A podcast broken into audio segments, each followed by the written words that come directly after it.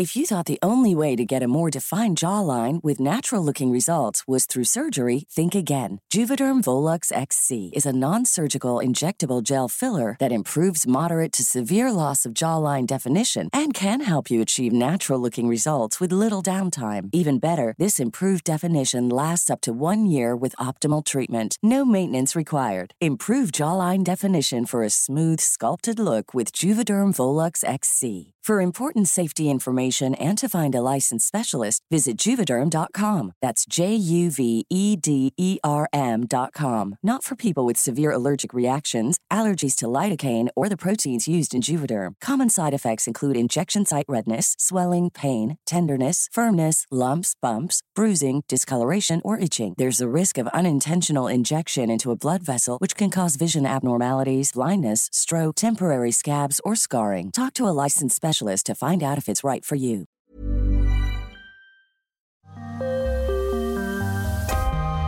Estamos por comenzar una de las épocas favoritas del año, por lo menos para el equipo de este podcast de la guía del fin de semana. El sol acaricia, no quema tanto como en otra temporada, las hojas caen y crujen a nuestro paso, disfrutamos de las actividades al aire libre, comemos pan de muerto, calabaza y bueno, encontramos muchas cosas que hacer en este contexto. Por eso decidimos dedicarle el otoño a esta entrega con un listado breve, pero para ponerlo en la mente de todos, con actividades ideales para el otoño. Además, ahí sí, con un poquito más de detalle, invitamos a Tania Rendón, fundadora del Pumpkin Dash, un festival de calabazas en México que celebra la tierra y la cosecha en torno a las festividades otoñales como el Día de Muertos o el Halloween.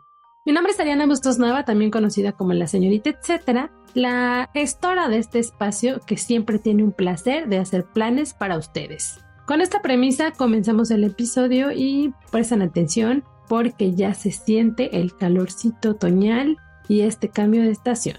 Comenzamos.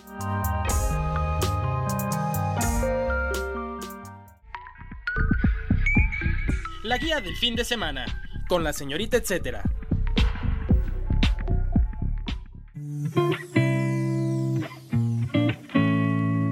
Otoño deli y divertido.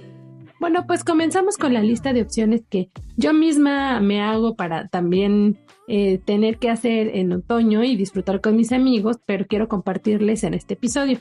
Una de las cosas que tengo muy presentes es aprender a preparar platillos de temporada. Todos estos saborcitos pues especiados, ¿no? Que en el plato son muy naranjas. Entonces les quiero recomendar un par de lugares donde pueden aprender a cocinar. Primero está sobremesa. Ahí van a tener un taller de pasta y flores comestibles o uno completito de la cena de acción de gracias. También está otro de mixología de otoño y otro de clase de pan de muerto en un proyecto que se llama Capremex. Estos de Capremex también de pronto sacan unos talleres de panadería muy divertidos que tienen que ver con los personajes de Ghibli o también como medio de anime de este tipo. Hay por ahí uno de Pikachu y bueno, vi que hasta va a haber una de rosca de Totoro, pero bueno, esa ya es invierno, no me quiero adelantar. En otoño van a tener de mixología y clase de pan de muerto. Entonces estas son mis dos opciones para aprender a cocinar platillos de temporada, sobremesa y capremex. También les sugiero, y dentro de la lista pongo, ir a su casa de té de confianza. Yo tengo un par en la ciudad que son mis favoritas. Está, por ejemplo, Te Cuento, que tiene dos sucursales, una en Miscuac y otra en la colonia del Valle. Ellos hasta el momento no me han confirmado si tienen como alguna actividad especial, pero sí hay sabores que son de temporada que les sugiero ir a pedir y también algunos postrecitos ahí especiales. Por otro lado, una de las casas de té que ya les he recomendado aquí y espero que ya hayan ido, que es Casa Tassel, también de las favoritas, tiene perfilada una venta especial de pasteles y de postres de Hello Kitty, pero en versión Halloween. Esto lo hacen con un proyecto de repostería que se llama Homie for Homies y que ha sido un éxito cada que hacen. Se combinan estos dos eh, proyectos de té y pasteles de Hello Kitty.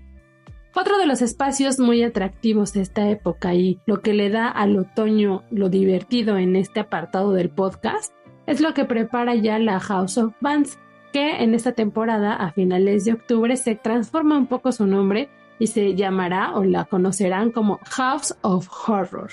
Estos son dos eventos que van a tener, uno para niños donde habrá talleres de máscaras, de disfraces, para hacer como figuras en calabaza, ¿no? Para también cocinar el famoso pumping pie que hay esta época. Habrá también cuentacuentos y cosas que estén relacionadas con básicamente el Halloween. Por otro lado, este mismo día en la noche va a estar la House of Horror para adultos y tocar ahí DJ Lord Ferd, que lo conocen muchos por ser el DJ oficial del Real Under. Y bueno, además habrá eh, también ahí algunas actividades con disfraces y cine, ¿no? De terror. Estas son un par de opciones que les pongo para tener un otoño deli y divertido.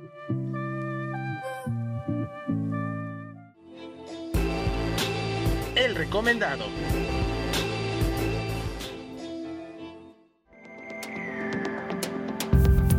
Tania Rendón, bienvenida a la guía del fin de semana.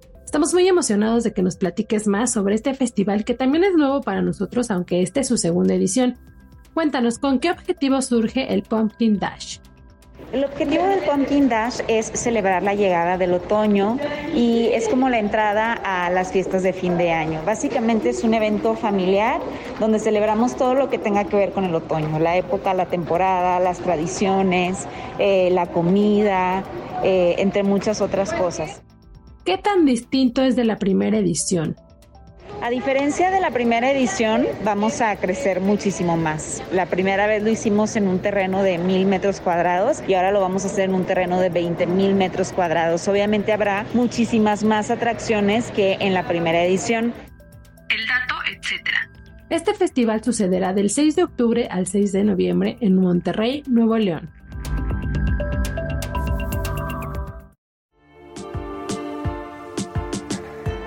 Otoño al aire libre y escapadas. Otras de las opciones que tengo para ustedes o ideas que tengo para ustedes en otoño es que vayan a ver flores, ¿no? Vamos viendo cómo caen las hojitas de los árboles o cómo va cambiando la coloración o cómo se van a lo mejor las más llamativas que surgen o que nacen en primavera y ahora llegan unas con colores pues discretos tal vez, ¿no?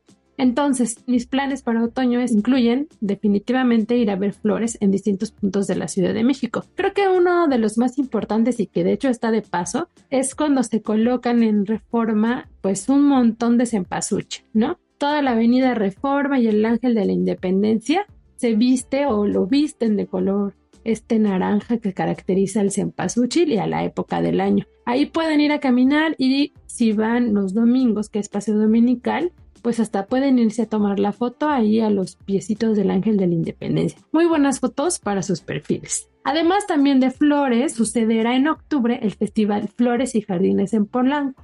Todavía no hay una fecha exacta, solo se sabe que es en octubre, que toma distintas aparadores y espacios de la ciudad con arreglos florales que están bellísimos, que son monumentales también y en los que participan floristas y, varios productores y distribuidores del mercado de Jamaica y de otros puntos de la ciudad.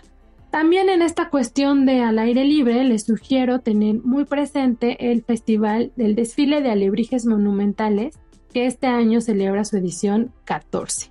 Este desfile se celebrará el 22 de octubre y por si no lo saben, sucede el desfile y después los alebrijes te estacionan también sobre reforma para que puedan visitarlos a cualquier hora del día. Ahí pueden ver quién realizó el alebrije y como también hay un concurso, pues hasta nos enteramos qué lugar ocuparon dentro de la competencia de pues esta competencia artesanal. También me gusta ir a museos en el otoño y es otra opción que les quiero poner aquí no son gratuitos, pero son costos muy accesibles. Está, por ejemplo, el Museo de Ripley o el Museo de Cera. Este ya lo he mencionado en especial en este contexto de Halloween, porque la verdad es que tiene unas historias ahí medio tenebrosas de pronto y hay algunos, este, pues algunas dinámicas en las que pues tienes que meter la mano en lugares que no sabes que te va a salir, ¿no? O por ejemplo en el Museo de Cera tienen una parte ahí en el sótano donde está están muchos personajes de terror, ¿no? Te sientes como que estás en una casa de terror y eso me parece, la verdad es que muy divertido de hacer en este contexto de otoño, Halloween, Día de Muertos. Yo fui hace poco con mi sobrino y bueno, salimos hasta con nuestra mano en cera y maravillados de lo que íbamos a encontrar o de lo que encontramos ahí, las historias que encontramos ahí. Así que son dos museos que les sugiero ir a visitar esta época del año. Hay por ahí también un podcast donde platicamos con una de las representantes del museo y nos hizo un recorrido auditivo y hasta nos explicó cómo es que realizan las figuras de cera. Entonces, les voy a poner en la guía web el enlace para que puedan escucharlo o si no, ya saben que lo pueden buscar en el histórico de la guía del fin de semana. Y bueno, sigo con estas opciones. Otro de los museos que está bueno visitar en otoño es el Museo Palacio de Medicina. Estar haciendo varias actividades especiales y divertidas durante la noche de museos, que es el último miércoles de cada mes y es después de las 7 de la, de la noche aprox. Este septiembre tienen una dinámica para corredores, para estar corriendo durante el museo, pero de pronto lo han activado con distintas acciones que están muy poco convencionales. Pero bueno, el punto es que para el otoño eh, me gusta porque tiene una especie de misticismo también, hay una cosa medio creepy, porque van a encontrar ojos de distintos colores, ¿no? Algunas partes del cuerpo, hay una sala de botánica que también tiene ahí cosas de herbolaria interesantes. También hay, hay como las celdas. O sea, el recinto en sí, que también fue nuestro invitado en que eran los museos antes de ser museos, tiene implícito eh, un misticismo que la verdad ningún otro museo en la Ciudad de México lo tiene, ¿no? Y en las salas, pues bueno, como está enfocadísimo en la medicina, pues explora uno de manera distinta el cuerpo, pero también este, pues de manera de pronto medio extravagante porque no nos acercamos tan fácilmente a los utensilios que se emplean ¿no? en la medicina o, o a estas partes del cuerpo que les digo que es súper rara verlas ahí. Entonces creo que es otro de los museos padrísimos para visitar durante esta época del año. Y finalmente, también les quiero sugerir algo que va a suceder en el bosque de Chapultepec, que de por sí el bosque de Chapultepec por sí solo ya es un espacio ideal, porque pues las hojitas empiezan a llenar todos los pasillos, ¿no? Y tú vas caminando y puedes ir ahí entre los arbolitos, ¿no? Y disfrutar el rayito de sol o simplemente la frescura que da este cambio de temporada. Pero bueno, habrá un festival de arte urbano que se llama Intraducibles, esto va a ser del 25 de septiembre al 27 de noviembre y surge de la convicción por difundir la multiculturalidad de México a través de la fuerza de las palabras y sus raíces. Es un festival que tendrá muchos murales y otras actividades, pero tienen un foco muy importante en los murales y bueno, a través de esta cuestión que les digo, de difundir la multiculturalidad. Finalmente, para escaparnos un poquito de la Ciudad de México, en otoño también viene el Festival del Globo en León. Este sucede del 18 al 21 de noviembre en el Parque Ecológico Metropolitano. Es uno de los espectáculos más importantes respecto a actividades aéreas en el país y en el mundo. La verdad está catalogado como de los primeros tres este, lugares por el espectáculo que presentan. El recomendado recomienda.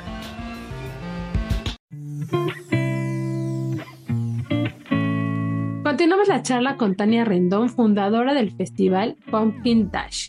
Tania, síguenos antojando este festival y danos más motivos para visitar Monterrey esta época del año. Cuéntanos por qué se considera que el Pumpkin Dash es un festival sustentable. Es un festival sustentable porque uno de nuestros patrocinadores es Grupo Gen. Entonces, incluso dentro de las actividades vamos a tener em, cursos de composta. Porque otra de las actividades que nosotros tenemos es el pumpkin patch, es decir, la gente va a poder ir, comprar su calabaza, decorarla y hacerla a su gusto y todo lo que salga de las calabazas, el residuo, pues va a haber un taller de composta. Ahora tengo otra duda. ¿Plantean llevarlo a otros estados, a otras partes del país? Sí, estamos planeando llevarlo a otras partes del país. De momento ahorita solo estamos en Monterrey, pero esperemos que para el próximo año eh, lo podamos llevar para allá. Tania, ¿qué destacarías dentro de lo que podemos hacer dentro del Pumpkin Dash? Porque bueno, la programación es muy extensa y pues sí dura bastante tiempo, ¿no? Que es básicamente un mes. Entonces, eh, por favor ayúdanos a tener algunos highlights de las cosas que podemos hacer si vamos al Pumpkin Dash. Entre las atracciones que van a poder encontrar pues es el, laberinto encantado, van a poder encontrar más de 30 opportunities de otoño para que la gente se tome todas las fotos que quieran, va a haber también em, resbaladero gigante, va a haber eh, food trucks, mercado artesanal, mercado emprendedor, va a haber lanzamiento de hacha, eh, también van a poder encontrar un mini top golf por ahí para, para que la gente juegue súper padre. También vamos a tener dentro del mercado artesanal un taller para aprender a hacer leche y queso de cabra, llevarte también disfraces, ya sea desde la temática de otoño, que son como los típicos cuadros, hasta disfraces em, de Halloween o incluso hasta Día de Muertos, porque vamos a tener un altar de muertos muy bonito. Eh, el cafecito, va a haber también cafecito de calabaza y empanadas de calabaza, pay de calabaza. Finalmente, Tania, nada más para acabar de cerrar estas recomendaciones contigo, cuéntanos qué actividades se te vienen a la mente que podemos hacer en el otoño o que te gustan hacer a ti en otoño y nosotros podamos como que replicarlas desde nuestro, desde nuestro estado o donde la ciudad donde nos encontremos. Algunas actividades de otoño que pueden hacer es películas, eh, visitar alguna granja, ver las lunas de octubre, probar y hacer postres de calabaza, hacer un picnic, ver los atardeceres, preparar o eh, comer algún postre de calabaza. Para detalles de precios y programación, sigue la conversación en redes sociales. Encuentras a este festival en Instagram como the.pumpkin.dash. Recuerden amigos que esta versión del podcast de la guía del fin de semana estará en web y estará también en el impreso. Por ahí pueden leer más a detalle los enlaces o darle clic a los enlaces que los lleven a las páginas que les pongo aquí como referencia. En este caso en especial del festival Pumpkin Dash.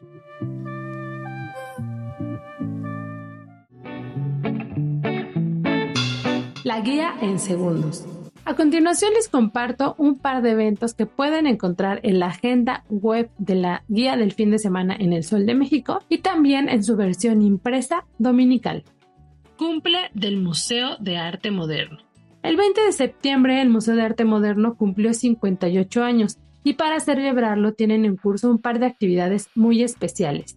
Este fin, el 24 de septiembre a las 12 horas, habrá un conversatorio que se llama Ondas de los Ecos de Macondo, ritmos, síncopas y otras músicas paganas desde la obra de Gabriel García Márquez. Además, una instalación sonora de Santiago Rodríguez que permite explorar a qué suena Macondo y los paisajes sonoros presentes en las páginas de las obras del escritor colombiano. Está muy interesante. El domingo 25 habrá un programa doble con un rally de aniversario en el que las páginas del diario de Frida Kahlo darán algunas pistas, y luego Alas y Raíces presentará narraciones orales para adentrar al público en el mundo mágico de Gabriel García Márquez. Cabe mencionar que todas las actividades en este museo son gratuitas. ¿Cuándo y dónde? La fiesta del Museo de Arte Moderno comenzó el 20 de septiembre y culmina el 25. El recinto se ubica en Paseo de la Reforma esquina Gandhi en la primera sección del bosque de Chapultepec. Fotoseptiembre en el centro de la imagen y más allá. Otra manera de reconocer y conocer más sobre México es a través de la fotografía. Por eso este mes y la primera quincena de octubre, la sugerencia es visitar las actividades que se desprenden del Fotoseptiembre. Son 155 exposiciones en 127 sedes de 28 estados del país, sumando a esto Cuba y Estados Unidos. Además, Chile y Sonora son invitados especialísimos de esta fiesta de la imagen. Escuchen la charla completa que tuvimos en el podcast de la guía del fin de semana con Joan Trujillo, directora del Centro de la Imagen, la sede principal o corazón de la serie de eventos culturales en torno a este evento.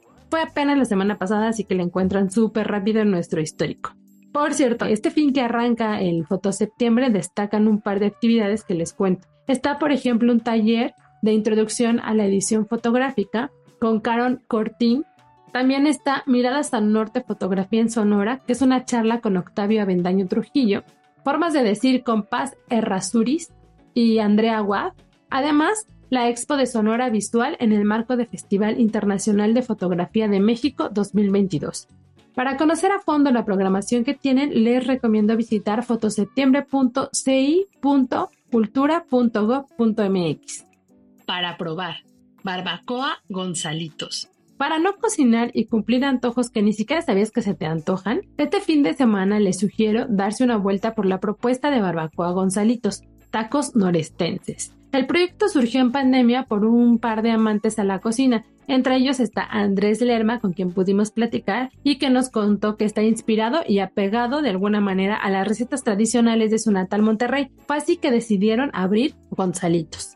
Que por cierto, el nombre tiene que ver con una calle muy famosa allá en el norte que los que escuchen de Monterrey no me dejarán mentir, que se llama Gonzalitos.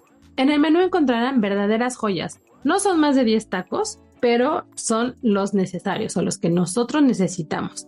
Dentro de los favoritos de los comensales y también de nosotros porque ya pudimos probar, está el machacado con huevo, el chicharrón en salsa verde, la barbacoa de res y el famosísimo y amadísimo asado de puerco con frijoles que llevan veneno. Estos van envueltos de una tortilla de harina norteña que no se rompe, como las buenas, porque ya saben que hay muchas que apenas les pones un guisado y ¡pum! ya se rompieron. Estas están avaladas por los regios. Además, les sugiero que los acompañen o que acompañen estos taquitos con un clamato bien sustancioso y que tiene muy buen cuerpo que lleva pepino y aceitunas.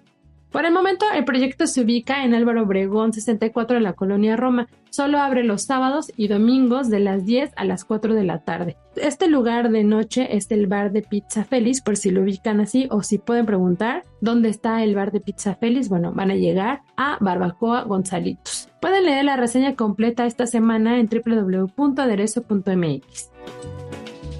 Así llegamos a los últimos segundos de este episodio dedicado al otoño. Creo que repetí en todo el episodio otoño, otoño, otoño, para que lo tengan muy presente, por favor. Esta temporada del año comienza justo el 23 de septiembre y termina el 21 de diciembre. Les recuerdo que pueden escribirme en mis redes sociales para recomendarme cosas, para comentarme lo que aquí les platico, la selección que hago.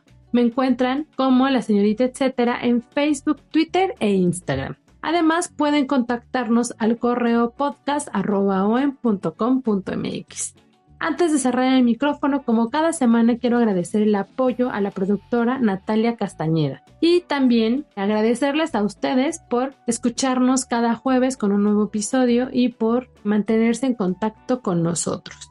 Espero que les haya gustado este episodio y que esperen con ansias el de la próxima semana. Adiós.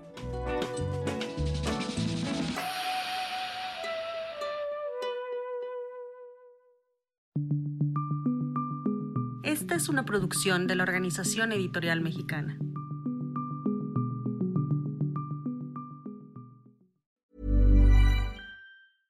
How would you like to look five years younger? In a clinical study, people that had volume added with Juvederm Voluma XC in the cheeks perceived themselves as looking five years younger at six months after treatment. Look younger, feel like you. Add volume for lift and contour in the cheeks with Juvederm Voluma XC. Reverse signs of aging by adding volume to smooth laugh lines with Juvederm Volure XC. For important safety information and to find a licensed specialist, visit juvederm.com. That's J U V E D E R M.com. Not for people with severe allergic reactions, allergies to lidocaine, or the proteins used in Juvederm. Common side effects include injection site redness, swelling, pain, tenderness, firmness, lumps, bumps, bruising, discoloration, or itching. There's a risk of unintentional injection into a blood vessel, which can cause vision abnormalities, blindness, stroke, temporary scabs, or scarring. Talk to a licensed specialist to find out if it's right for you.